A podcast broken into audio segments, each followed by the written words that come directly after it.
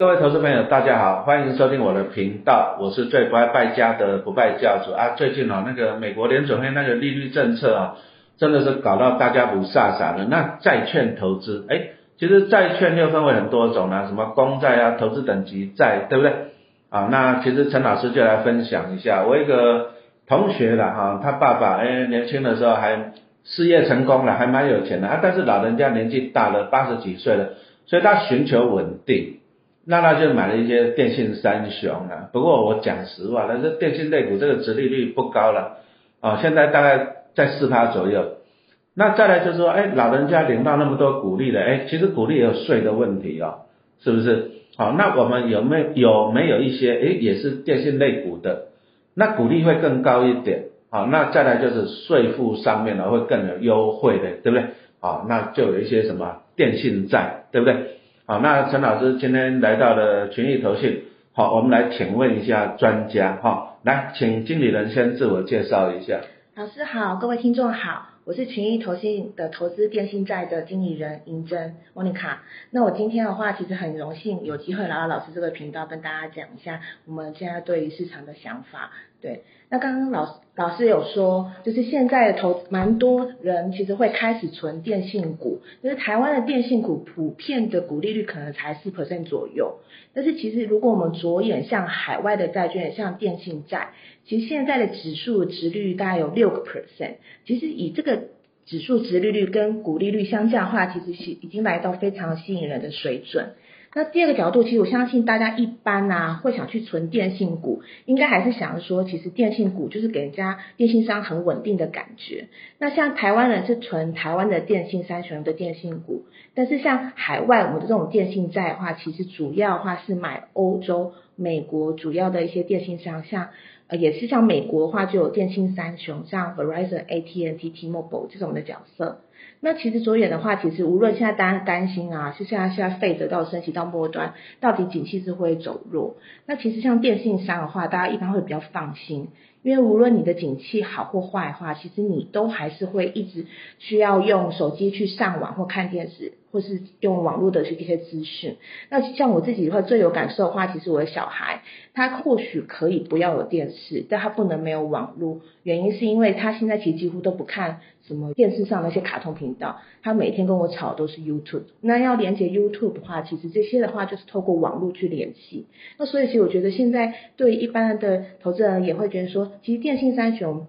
他们每天就是固每个月就是固定收我们缴交的电信费，所以对于他们的基本面而言，其实他每个月就有稳定的现金流一直流进来。那这也是我相信老师之前会推荐或者他的朋友会选择电信股来存的一个原因。那我要讲一个，请问一个观念哦，好像我们一般以投资人来讲，我们当然买公司我们就有股权嘛，对，那你投资债就有债权嘛。那公司在盈余分配啊，甚至是清算，然后债权是优于股权，对不对？对。哦，所以说买债的投资人，意思就是说，比如说公司如果有钱要发股利的话，它一定是先偿还债券的利率嘛，利息。那债券偿还了，要剩下才配股利嘛。所以会不会这样子讲来讲，就相对的，哎，债的值利率会相对稳定，甚至会比以电信类类股来讲啊，像刚刚我们听到经理人来讲啊，你这一档零零七二二 B。啊，七二二 B 这个就是电信债嘛，对不对？哦，你刚刚讲到那个殖利率已经到六趴了。对。啊，六趴的，那表示哎，那真的是超过我们国内那电信三雄哎，电信三雄不要讲六趴了，五趴都到不了了，回不去了。啊，因为台湾是一个相对竞争的市场嘛，对。那我再来又好奇一下，你这个刚刚讲到都是投资一些欧洲啊、美国这些，啊，基本上这些也是大的电信商啊，应该比中华电还要大很多了吧？嗯。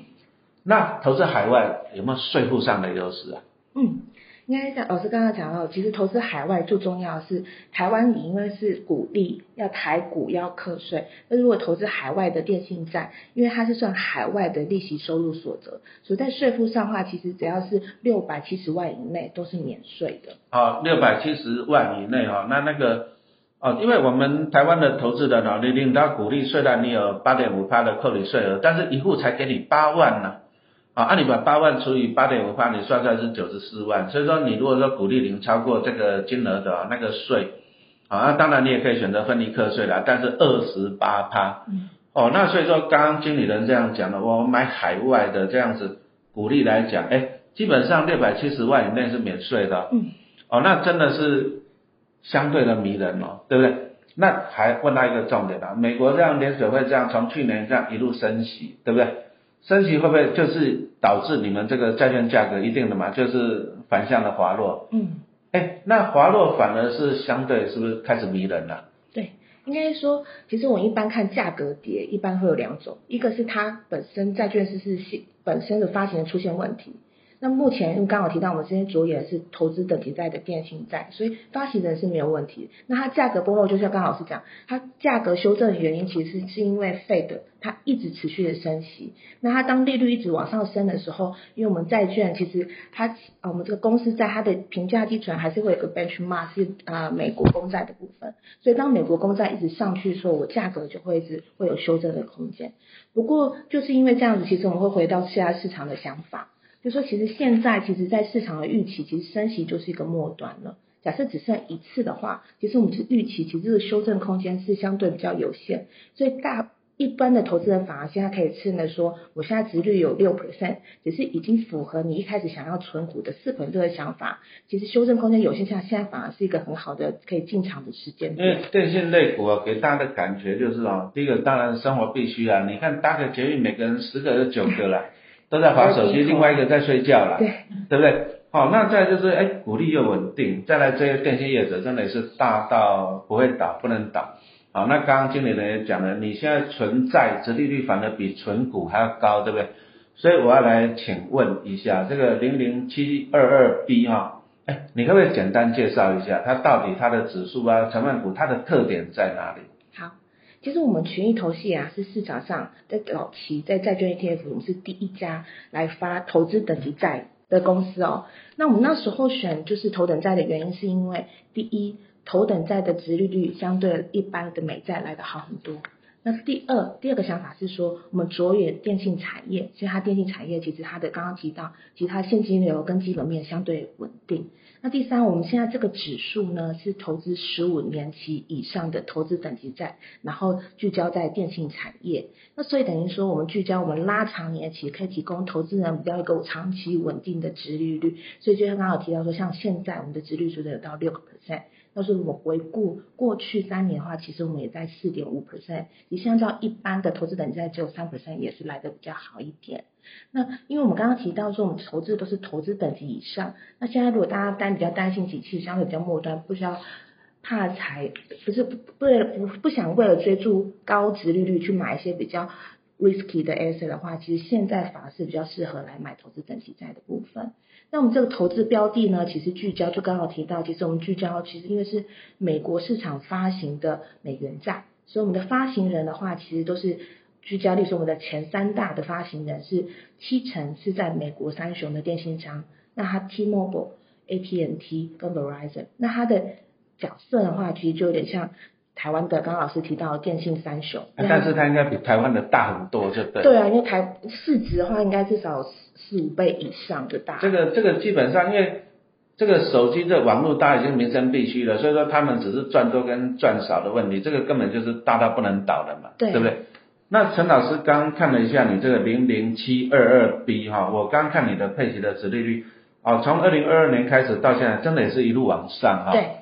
这个是因为怎样升息？啊，主要是因为最近，因为我们其实配息的话，还是依照我们实际收来的利息。那随着费的逐渐的升息，所以我们可以分配的金额也会变得多，因为我们利息收入也增加了。所以在刚刚提说，如果我现在值率有接近六个 percent，其实接下来大家可以期待，因为最近刚好市场利率一直往上嘛，所以我的配息率应该也会继续的往上。那我过去一年的话，我们一年平均的配息率大概是五点三 percent。那如果现在值率是往上的空间的话，我们也是预期下一次的配息率应该可以往上增加。啊，这个五点三 percent 啊，这个第一个当然是已经都胜过一些美国政府公债的。对。那当然也绝对都是胜过台湾一些什么那个电信三雄的，嗯对不对？哦，这个看起来也是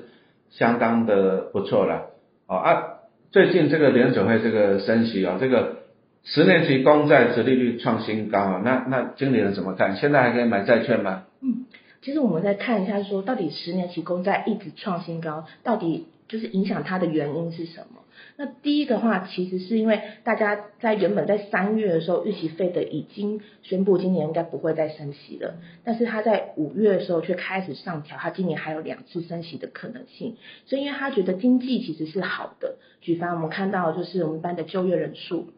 那像或者是他的觉得通膨还是有点高，所以这两个因素让他决定其接下来还要重启两次的升息。那第二个原因，最近殖利率攀升最大的原因，其实大家如果记得六月的时候，大家一直讲说，哦，美债要调，就是到底要呃它的上调它的债务上限这个艺术。那因后来六月通过了后，所以美国财政部它会增加它发债的金额。那它预期其实增加发债金额大概是一兆。那在大家预期如果市场供给量增加，如果没有人要买的话，大家会有这个担忧，所以利率才一路往上。但是我现在今天来话，其实跟大家分享说，其实这几个现象大家可以不用担心。那主要的原因是，第一，其实费德其实今年的话已经升过一次，那一码了，就是他宣布两码后，他已经升过一码了。所以等于说到年底之前，空间上如果按照费德预期，其实只有在一码的空间，那就是五点五到五点七五 percent，就只有升息一码的空间。第二个，当市场担心的供给量很多，那其实从最近的几次美国政府的标债。其实市场很正面，原因是因为大家其实说，现在债券的值利率其实已经降较于过往十年，应该 maybe 十五年的高点了。那所以我们看到像美国二十年公债的话，其实大家市场的接受度是非常踊跃的，代表说你原本担心供给量太多没有人买，但实际上发现其实一般的投一般一般是法人嘛，法人的投资量还是非常的积极。那其实这里的现象就是大家也也在讨论，因为无论是美国的头等债的值利率，你来跟一般我们通常讲说说美股来比较的话，其实它的值利率已经比美股好了。所以其实这几个原因都是让大家觉得说，其实利率的话相对高点就是这么高了，应该接下来大家可以不用担心。因为那个利率哦，利率不可能无限制的升上去的。你升上去，你看现在美国那个房贷率已经房贷利率已经七到八趴，我看有了，对不对？那这个其实对经济也不好啊，所以说。目前预期啊，就是再怎么样来讲，应该升息还是到今年结束嘛，对不对？那么往后还是有个降息的空间，因为利率太高，毕竟对经济还是会有伤害。对。所以现在这个 timing 看起来，如果说哎在升息到顶啊，有机会降息，哎现在看起来好像是一个投资债券一个好的 timing 吗？对，其实我们会也是这样子，就是就像老师讲，其实也是这样的想法。那为什么会这样想的话，其实应该是看我们预期降息有多快来。那其实市场的话，一一般我们会看 Fed Watch 公布的，就是 Fed 的他们期货预期的利率水准。那它利率预期的水准的话，可能预期明年的三月应该就有机会有第一次的降息。不过我这边会比较呃中性一点，原因是因为我会觉得说，其实现在的经济环境相较对于 Fed 而言，其实就业数字非常的好，那可能不需要到三月这么快就做降息了，因为就因为通常降息一定是有一些